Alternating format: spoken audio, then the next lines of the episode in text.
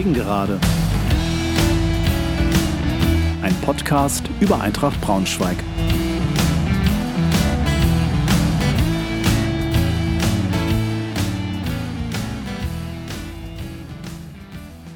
Hallo und herzlich willkommen zur zwölften Folge meines Podcasts. Freue mich sehr, dass ihr wieder dabei seid. Heute mit einer Nachschau zum 19. Spieltag. Unser Heimspiel gegen den SV Meppen.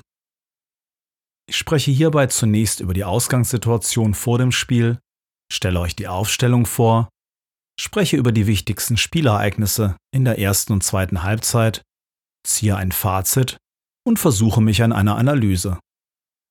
Ich spreche darüber, was mich nachdenklich stimmt, aber auch, was mich hoffnungsfroh stimmt. Anschließend gibt es einen Ausblick auf das nächste Spiel, bevor in mir wieder der Tribünentrainer spricht. Heißt, was ich tun würde, wenn ich Marco Antwerpen wäre.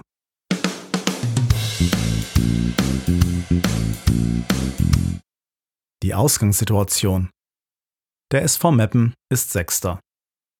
Aus den letzten fünf Spielen holten sie drei Siege und zwei Unentschieden. Insgesamt ist Meppen seit sieben Spieltagen ungeschlagen. Meppen surft also auf einer Erfolgswelle. Herausragend Dennis Undav der ehemalige Braunschweiger, mit 10 Toren und 20 Scorerpunkten. Im Regelfall lässt Trainer Christian Neidhardt in einem 4-2-3-1-System spielen. Eintracht ist Dritter und hatte zuletzt ein schmeichelhaftes 1:1 bei Waldhof Mannheim geholt.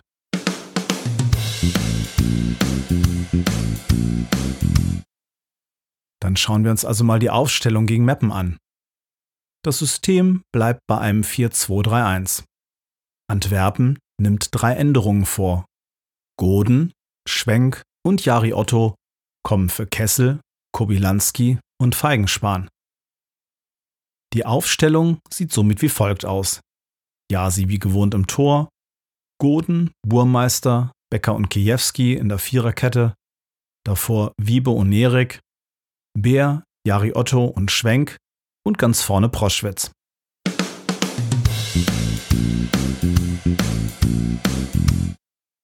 Dann also hinein in die erste Halbzeit gegen Meppen. Gleich in der dritten Minute verletzt sich Nerik und muss ausgewechselt werden. Für ihn kommt Kobilanski. Neunte Minute. Zweimal nicht richtig ausgespielt. Beer dringt in den Strafraum ein, legt sich den Ball aber zu weit vor. Kurz darauf pflügt Kobi durchs Mittelfeld. Sein Abschluss ist eher schwach, aber Torwart Domaschke lässt den Ball abprallen. Proschwitz kann ihn aber nicht mehr kontrolliert aufs Tor köpfen. 13. Minute. Tankulic kommt nach einem Eckball zum Kopfball. Burmeister rettet mit viel Glück auf der Linie. 16. Minute. Auf der rechten Seite kann Becker einen Ball nicht kontrollieren und lässt ihn abprallen. Meppen passt den Ball zu Undorf, der Platz hat, nicht angegriffen wird und nach ein paar Metern Anlauf den Ball aus 20 Metern in den rechten Winkel schweißt. 1 zu 0 Meppen. 22. Minute. Mal ein strukturierter Angriff von Eintracht. Aber Schwenks Abschluss kommt zu zentral und ist kein Problem für Domaschke. 24. Minute. Genialer Pass von Kobi rechts raus auf Goden der sich per Kopf durchsetzt gegen seinen wegrutschenden Gegenspieler und aus eher spitzem Winkel abzieht. Domaschke kann den Ball nur abklatschen. Schwenk legt sich im Fünfer den Ball vor und vollendet zum Ausgleich. 27. Minute. Riesenchance Meppen. Kleinsorge taucht frei vor Jasi auf, der den Ball pariert. Der Abpraller kommt zu Undav, der den Ball lässig ins Tor chippen will, aber die Rechnung ohne Kiwi gemacht hat der sich den Ball angelt und abwehren kann. 34. Nächste Riesenchance mappen. Undav passt steil auf Kleinsorge, der frei vor Jasi auftaucht und den Ball knapp links am Kasten vorbeischiebt. 35. Minute. Von der Strafraumkante chippt Undav den Ball Richtung linken Winkel. Der Ball geht knapp vorbei, Jari wäre aber da gewesen. 40. Minute. Kleinsorge wird rechts direkt geschickt. Dieser vernascht Otto und passt an allen vorbei zu Undav, der am Elfmeterpunkt lauert und locker einschiebt. 2 zu 1 für Meppen. 42. Minute. Meppen spielt Eintracht schwindlig. Den Abschluss vom Strafraum kann Jasi aber parieren. Mit einem hochverdienten 2 zu 1 für Meppen geht es in die Halbzeit.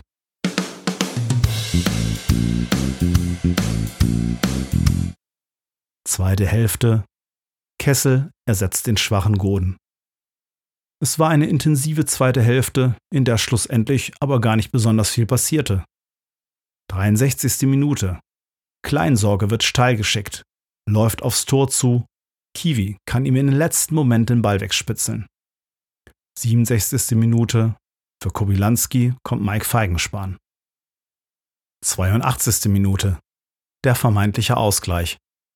Aber Bär stand vor seinem Pfostenschuss, den Schwenk anschließend einschiebt, im Abseits.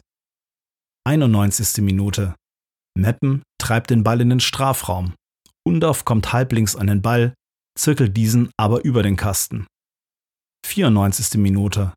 Rama kommt im Strafraum frei zum Abschluss, aber Yasi kann per Fußabwehr klären. 95. Minute. Bär kommt halblinks im Strafraum frei zum Abschluss, aber Domaschke kann den Schuss ins Kurze erklären. Kurz darauf ist Schluss. Eintracht verliert das Spiel mit 1 zu 2.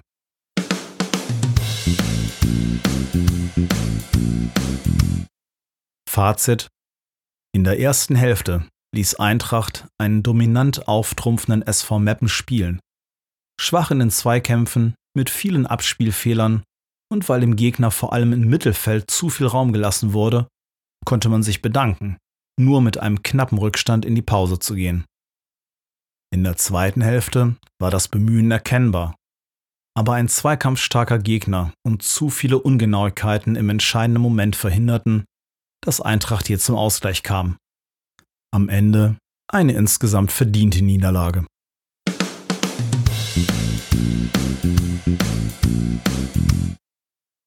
Meine Analyse der ersten Halbzeit sieht wie folgt aus. Die verletzungsbedingte Auswechslung von Bernd Nierig warf erstmal gleich alles über den Haufen und ist für mich einer der Knackpunkte im Spiel, ohne dass ich dadurch den Rest der Mannschaft von der Verantwortung freispreche, was dann passierte. Der Wechsel auf Kobi war zunächst durchaus mutig, da latent offensiver ausgerichtet. Das sollte sich allerdings im Laufe der ersten Hälfte als Boomerang erweisen.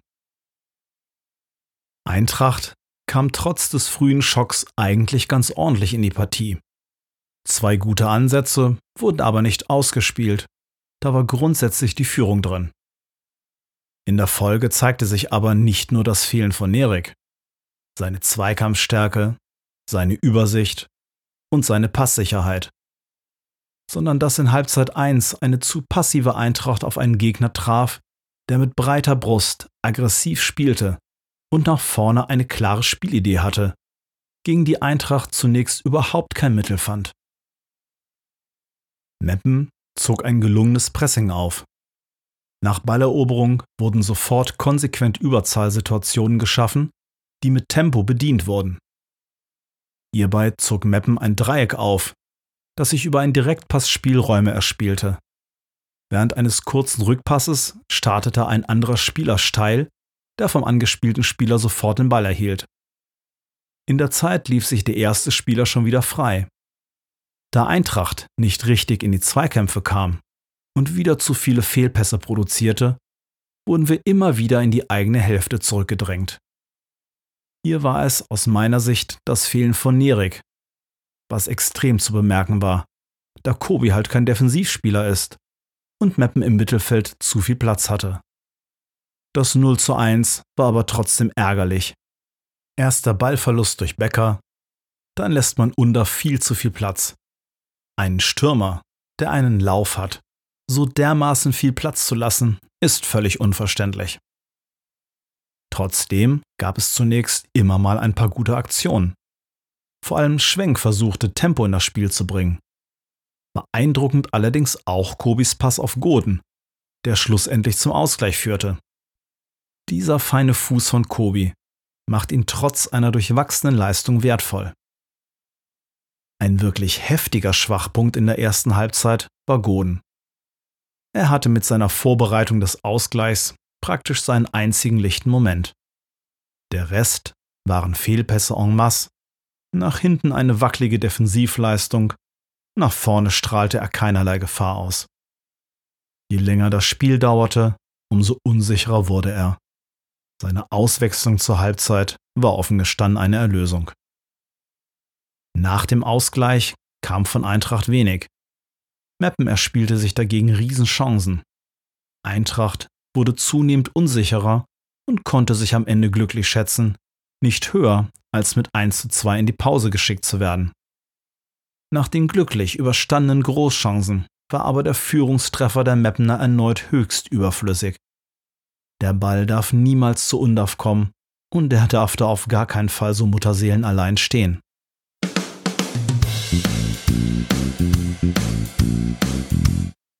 In der zweiten Hälfte stimmte zumindest endlich der Einsatz der Eintracht. Das Bemühen und der Kampfeswillen stimmten. Aber wie Marco Antwerpen betonte, das sind eigentlich Selbstverständlichkeiten. Meppen zog sich etwas weiter zurück, betrieb aber weiterhin einen hohen kämpferischen Aufwand. Eintracht fand schlussendlich keine spielerischen Mittel, um Meppen wirklich ernsthaft in Gefahr zu bringen. In der ersten Hälfte der zweiten Halbzeit war es im Gegenteil der Gast, der eine Riesenchance hatte, die Kiwi in höchster Not klärte. Eintracht hatte weiterhin bei allem Aufwand Probleme, ein konstruktives Angriffsspiel aufzuziehen. Im Kern war zu wenig Bewegung im Team und es wurde zu wenig vertikales Tempo erzeugt, was auch daran lag, dass in wichtigen Momenten Pässe unsauber gespielt wurden oder keine Anspielstation vorhanden war. Es wurde wieder vermehrt mit langen Bällen operiert, je länger das Spiel dauerte, was Meppen kaum vor Probleme stellte.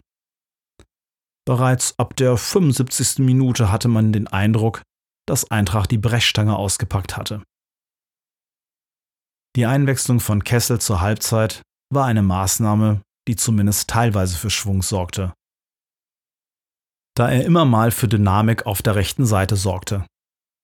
Auch Proschwitz, der vorne sehr in der Luft hing, versuchte sich die Bälle zu holen und zeigte großen Einsatz. Kiwi war ebenfalls durchaus ein Aktivposten. Bemerkenswert ist übrigens auch, dass der frühere Chancentod Schwenk mittlerweile vor dem Tor kühlen Kopf bewahrt. Nicht nur bei seinem Tor zu bewundern, sondern auch beim zu Recht aberkannten Ausgleich. Bei allem Bemühen der Eintracht hatte weiterhin Meppen die größeren Chancen. Der 2 zu 1 Sieg ging am Ende daher absolut in Ordnung und hätte auch höher ausfallen können.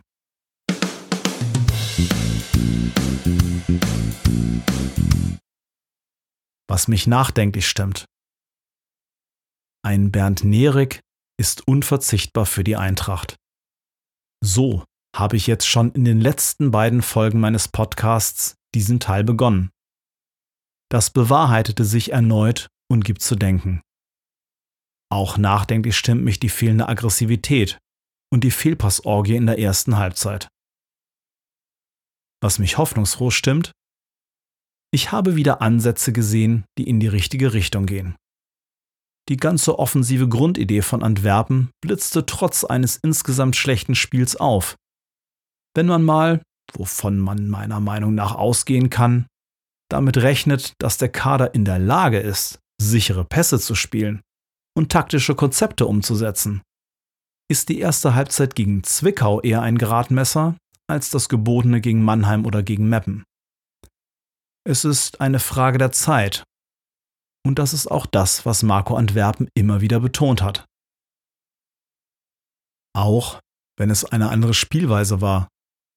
Wenn man sich an die ersten Spiele unter Flütmann erinnert, so wird Eintracht vermutlich nie Gegner an die Wand spielen oder selten.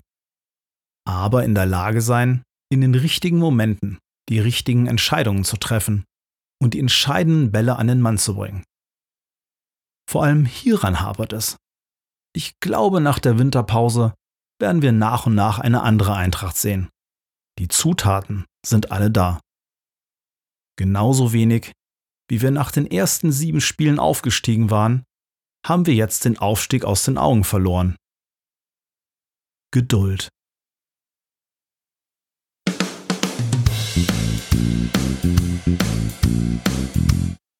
Dann schauen wir uns mal das nächste Spiel und den nächsten Gegner an. Magdeburg ist mit 26 Punkten Zehnter. In den letzten fünf Spielen gab es zwei Siege und drei Niederlagen. Das Hinspiel hatte Eintracht mit 4 zu 2 gewonnen. In Münster gab es für Magdeburg ausgerechnet gegen einen Gegner eine 0 zu 2 Niederlage, der mit 14 sieglosen Spielen in Folge einen Negativrekord in der dritten Liga aufgestellt hat. Gleich nach 16 Minuten gab es für Magdeburg eine rote Karte.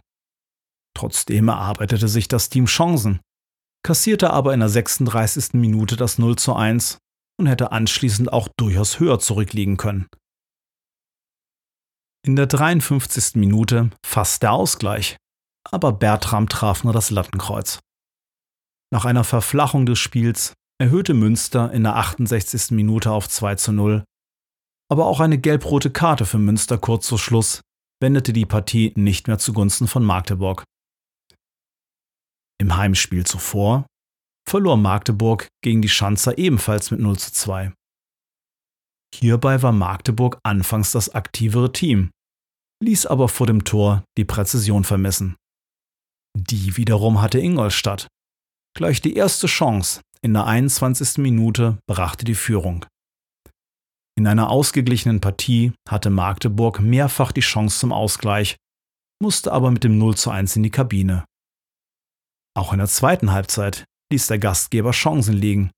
Und wieder waren es erneut die Schanzer, die in der 81. Minute eine Chance eiskalt verwandelten.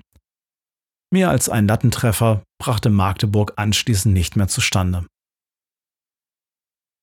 Beim Auswärtssieg mit 2 zu 1 in Groß Asbach machten zunächst die Hausherren das Spiel. Nach und nach wurde Magdeburg stärker, ließ aber auch hier wieder Chancen liegen. Das 1 zu 0 in der 32. Minute durch Bertram war dann eine Erlösung und zur Pause war dies dann eine alles in allem verdiente Führung. Allerdings glich Groß Asbach kurz nach Wiederanpfiff in der 49. Minute aus. In einem dann folgenden Duell auf Augenhöhe war es am Ende Beck, der mit einem Traumtor von der rechten Strafraumkante in der Nachspielzeit den späten Sieg für Magdeburg sicherstellte. Zuvor hatte Magdeburg zu Hause 3 zu 0 gegen Unterhaching gewonnen. Hierbei lieferten die Hausherren eine beeindruckende Leistung ab und gingen bereits nach drei Minuten in Führung. In der 34. Minute stellte Magdeburg nach einer Ecke auf 2 zu 0. Am ersten Pfosten verlängerte Beck, im Rücken der Abwehr lief Müller ein und traf aus kurzer Distanz mit dem Kopf. Auch nach dem Wiederanpfiff kam der Gastgeber stark aus der Kabine und erhöhte gleich in der 47. Minute auf 3 zu 0. Magdeburg hätte sogar höher gewinnen können, sodass am Ende ein hochverdienter Sieg stand. Im vorherigen Auswärtsspiel bei Bayern 2 gehörte die erste Hälfte den Gastgebern, die mit einem 2 zu 0 in die Pause gingen. In der zweiten Hälfte verflachte die Partie und erst das Tor von Beck in der 67. Minute brachte nochmal Leben in die Begegnung. In der München dank einer stabilen Abwehr am Ende aber das 2 zu 1 über die Zeit brachte. Trainer Stefan Krämer lässt gerne in einem 4-4-2 spielen. Bester Torschütze der Magdeburger ist Sören Bertram mit acht Toren, bester Scorer Christian Beck mit sieben Toren und vier Assists.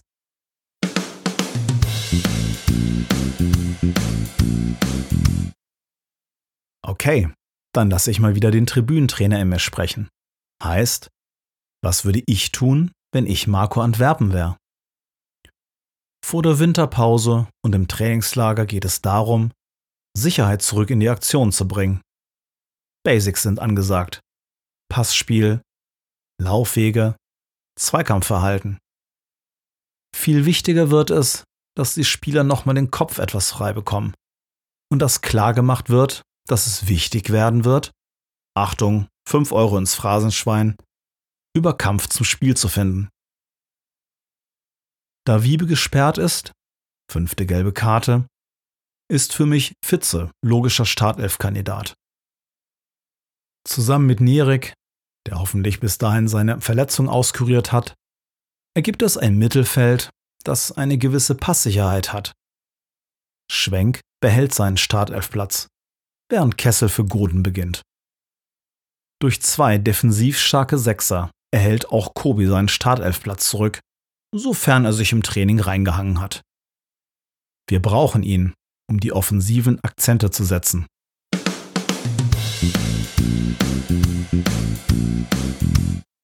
Das war's schon wieder für heute. Ich hoffe, ihr hattet ein bisschen Spaß und seid auch beim nächsten Mal wieder dabei.